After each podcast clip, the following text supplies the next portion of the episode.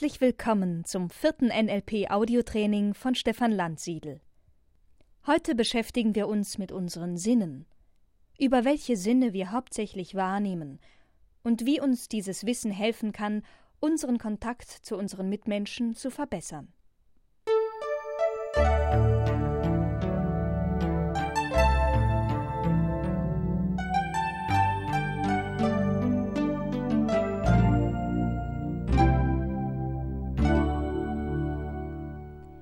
Denke doch einmal kurz an deine Kindheit, vielleicht an das Haus, in dem du groß geworden bist.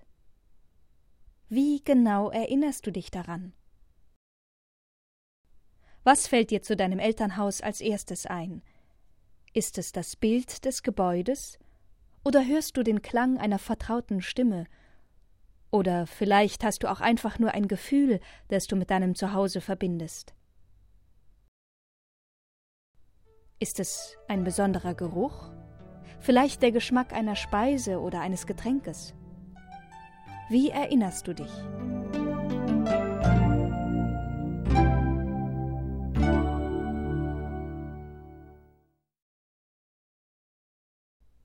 Wir alle erinnern uns unterschiedlich. Die Art, wie wir uns erinnern, ist sehr eng an die Sinne gekoppelt, die wir am liebsten nutzen. Viele Menschen sehen zuerst ein Bild ihres Elternhauses. Andere dagegen hören oder fühlen etwas. Wieder andere riechen einen speziellen Geruch. Wir erinnern uns also, indem wir uns Sinneseindrücke zurückholen und in unserem Kopf noch einmal erleben. Im NLP sagt man, wir repräsentieren eine Erfahrung durch einen oder mehrere Sinneskanäle. Deswegen nennt man die fünf verschiedenen Sinneskanäle auch Repräsentationssysteme. Es gibt den Seh- und den Hörsinn, den Geruchssinn, den Tastsinn und den Geschmackssinn. Die meisten Menschen nutzen bevorzugt ein Repräsentationssystem, also einen Sinn für ihre Wahrnehmung. Am meisten wird der Sehsinn genutzt. Dann gibt es noch Menschen, die hauptsächlich über ihren Hörsinn wahrnehmen und welche, denen das Fühlen am wichtigsten ist. Deshalb unterscheidet NLP zwischen dem visuellen, dem auditiven und dem kinästhetischen Typ. In unserer Kultur hier in Deutschland und Europa finden wir besonders viele visuelle Menschen. Am seltensten kommen das Riechen und das Schmecken als Hauptwahrnehmungskanal vor. Selbstverständlich haben die meisten Menschen grundsätzlich Zugang zu allen Wahrnehmungskanälen, aber sie nutzen nicht alle gleich oft. Durch das Pacing der Wahrnehmungskanäle eines anderen Menschen, also indem wir spiegeln, über welche Sinne der andere wahrnimmt, erweitern wir unsere eigene Wahrnehmung. Wir werden flexibler. Ein Beispiel. Du bemerkst, dass jemand oft darüber spricht, wie er Geräusche wahrnimmt, zum Beispiel das Motorengeräusch eines Mercedes. Wenn du dich auch einmal auf deinen Hörsinn konzentrierst, deine Aufmerksamkeit auf die Informationen lenkst, die du über deine Ohren erhältst, wirst du viel Neues erfahren, das dir sonst vielleicht unbewusst bleiben würde.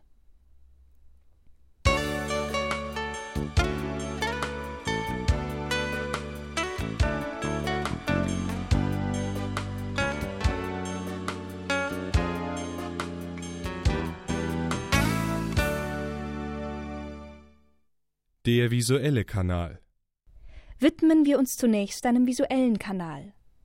Mit Hilfe der optischen Wahrnehmung kannst du deine Umwelt erfassen, weil du Farben und Formen wahrnimmst, Raum und Bewegung. Farben entstehen durch die Reflexion des Lichtes auf unterschiedlichen Oberflächen. Achte einmal bewusst auf die verschiedenen Farbtönungen. Versuche, feinste Nuancen zu unterscheiden. Betrachte die Welt wie ein Maler. Mit dem Blick eines Designers kannst du die Linien von Gegenständen verfolgen. Du kannst visuelle Muster identifizieren und beobachten, wie die verschiedenen Formen auf deine Emotionen wirken.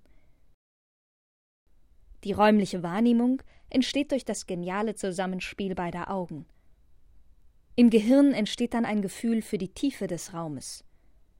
Halte mal ein Auge zu, dann kannst du sofort spüren, wie deine Wahrnehmung verflacht.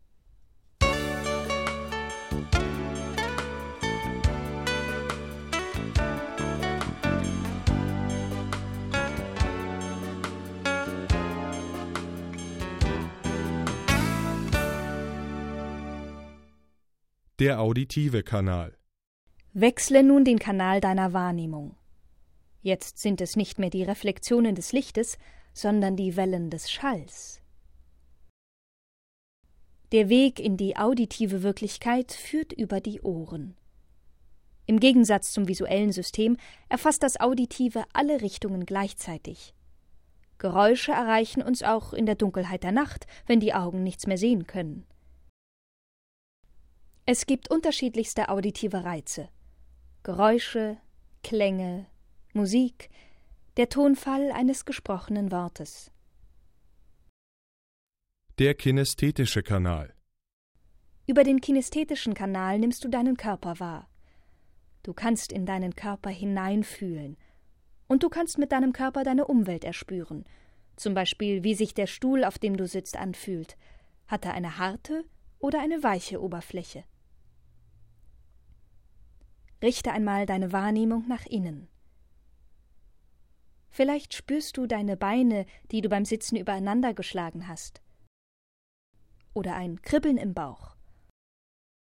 Oder das Heben und Senken deines Brustraumes durch deine Atmung. Vielleicht kannst du auch deinen Herzschlag spüren. Sobald du deine kinästhetische Aufmerksamkeit nach innen lenkst, trittst du mit einem riesigen Potenzial interessanter Informationen in Kontakt. Im NLP gehen wir davon aus, dass Menschen unterschiedlich dominierende Wahrnehmungskanäle haben. Manche Menschen bevorzugen visuelle Erfahrungen. Ihnen sind die Informationen aus ihren Augen wichtig. Andere sind auditiv veranlagt, sie hören gerne. Und wieder andere sind kinästhetisch veranlagt, sie fühlen. Versuche herauszufinden, mit welchem Kanal dein Gesprächspartner gerade wahrnimmt und welchen Kanal er besonders gern benutzt. Dadurch kannst du viel leichter Rapport aufbauen und einige klassische Missverständnisse vermeiden. Ein Beispiel.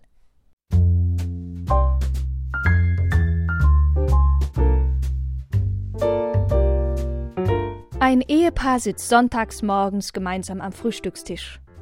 Während die beiden sich unterhalten, sieht der Mann in die Zeitung. Die Frau regt sich furchtbar darüber auf, dass ihr Mann sie nicht ansieht. Für sie ist es sehr wichtig, von dem Gesprächspartner angesehen zu werden. Deshalb fragt sie Hörst du mir überhaupt zu? Und der Mann antwortet Na klar, mein Schatz. Für ihn ist es wichtig, die Stimme seiner Frau zu hören und mit ihr zu reden. Er ist ein auditiver Typ. Blickkontakt braucht er nicht. Man kann sich doch auch ohne sich anzusehen miteinander unterhalten, denkt er. Die Frau glaubt ihm nicht, weil sie meint, ihr Gesprächspartner müsse sie anschauen, wenn er sich mit ihr unterhält. Und dann spricht er auch wieder so langsam, das könnte sie jedes Mal fast auf die Palme bringen. Kann er denn nicht schneller reden? Die Frau bevorzugt eindeutig die visuelle Modalität. Obwohl beide wahrscheinlich das Gleiche wollen, gibt es Störungen in ihrer Kommunikation, die häufig Ursache für einen ernsthaften Streit sein können. Nie hörst du mir zu, du beachtest mich gar nicht. So war es letzte Woche auch schon. Bedeutet ich dir überhaupt noch etwas? sagt die Frau. Natürlich höre ich dir zu, was du immer für Ideen hast. Und so weiter.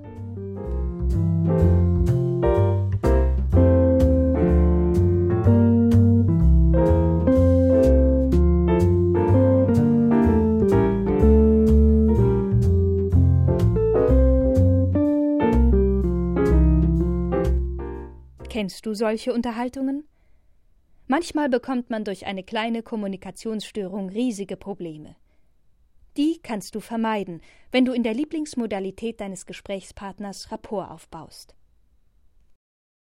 Wie ist dieses Wissen im Beruf anwendbar? Der NLP-Trainer Stefan Landsiedel erklärt, wie das Wissen um die Repräsentationssysteme im Verkauf eingesetzt werden kann. Okay, jetzt stellen Sie sich mal vor, Sie wären, machen wir es ganz einfach heute, Autoverkäufer. Haben wir zufällig jemanden da? Nee, gut. Da habe ich sehr viele Autoverkäufer schon trainiert. Stellen Sie sich vor, Sie sind Autoverkäufer und Ihr Kunde kommt rein und Sie sehen sofort, das ist ein visueller Kunde. Woran könnte man das sehen? Ja, solche Augen. Oh, toll, oh, wie das aussieht. Wie verkaufen Sie dem das Auto? Genau, ja. Schauen Sie sich das Auto an. Sehen Sie diese Farbe, sehen Sie diese Form? Können Sie sich schon vorstellen, wie das aussieht, wenn Sie mit diesem Wagen durch die Gegend fahren? Und was für Augen Ihre Nachbarn machen werden, wenn der Wagen vor Ihrer Tür steht? Ja, das wäre visuell. Auditiv. Hören Sie mal die Innengeräusche ganz leise. Ja. Und hören Sie mal, dass man gar nicht hört, wie die Tür zugeht. Genau. Oder Sie hören dieses, diesen satten Klang beim Zuschlagen. Ne? Das ist Qualität. Ne? Nicht dieses Scheppern, sondern dieser Klang. Ja, Autodesigner geben sich da große Mühe, auch was das angeht. Wie die Tür klingt, wenn sie zuschlägt. Sehr gut. Was würden Sie noch tun als Verkäufer? Reden. Nicht zu viel, aber betont, deutlich, langsam mit demjenigen sprechen. Kinästhetisch? Machen Sie mit dem Kunden? Rein, setzen Sie sich mal rein, fühlen Sie mal, nehmen Sie mal das Lenkrad. Und das ist ein Gefühl mit diesem Wagen, wenn Sie in den Kurven sind, als würden Sie schweben. Olfaktorisch, was machen wir da? Riechen Sie mal am Auspuff. Nein, Spaß natürlich. Aber ich könnte zum Beispiel als Verkäufer darauf achten, dass ich einigermaßen gewaschen bin. Oder ich ähm, äh, schaue, dass die Verkaufsräume gut riechen. Okay, gustatorisch schmecken, das könnte man da machen. Einen Autoreifen beißen. Ne? Haben Sie schon mal jemand gesehen, der das macht? Genau, ja, so, oder Plätzchen bereithalten in der Form. Genau. Ihn auf den Geschmack kommen lassen. Ja, sehr gut.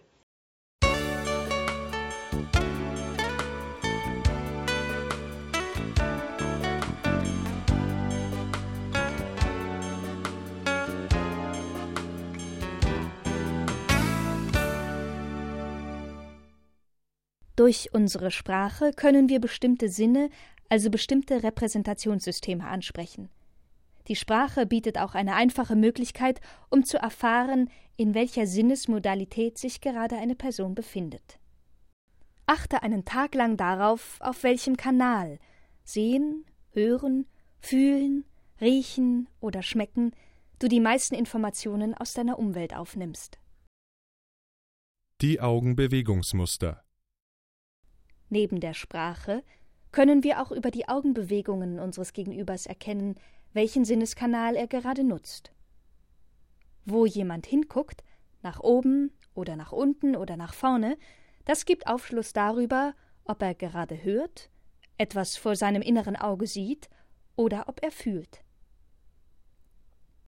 Wenn dein Gegenüber sich zum Beispiel etwas bildlich vorstellt, etwas vor seinem inneren Auge sieht oder erinnert, bewegen sich seine Augen oftmals nach oben.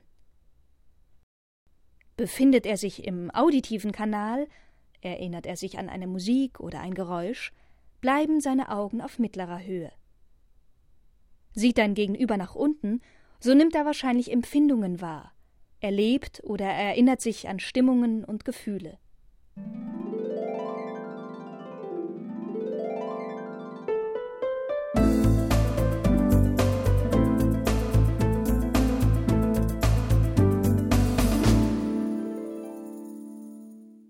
Übung.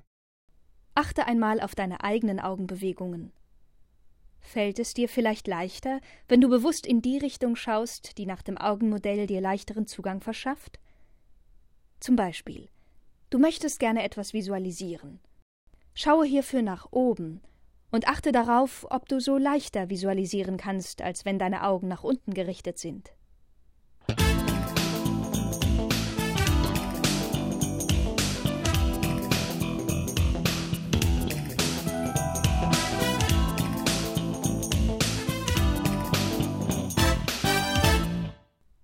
Das war die vierte Lektion des NLP Audiotrainings von Stefan Landsiedel. Weitere Informationen zu Seminaren, Büchern und Ausbildungen findest du unter www.landsiedel-seminare.de.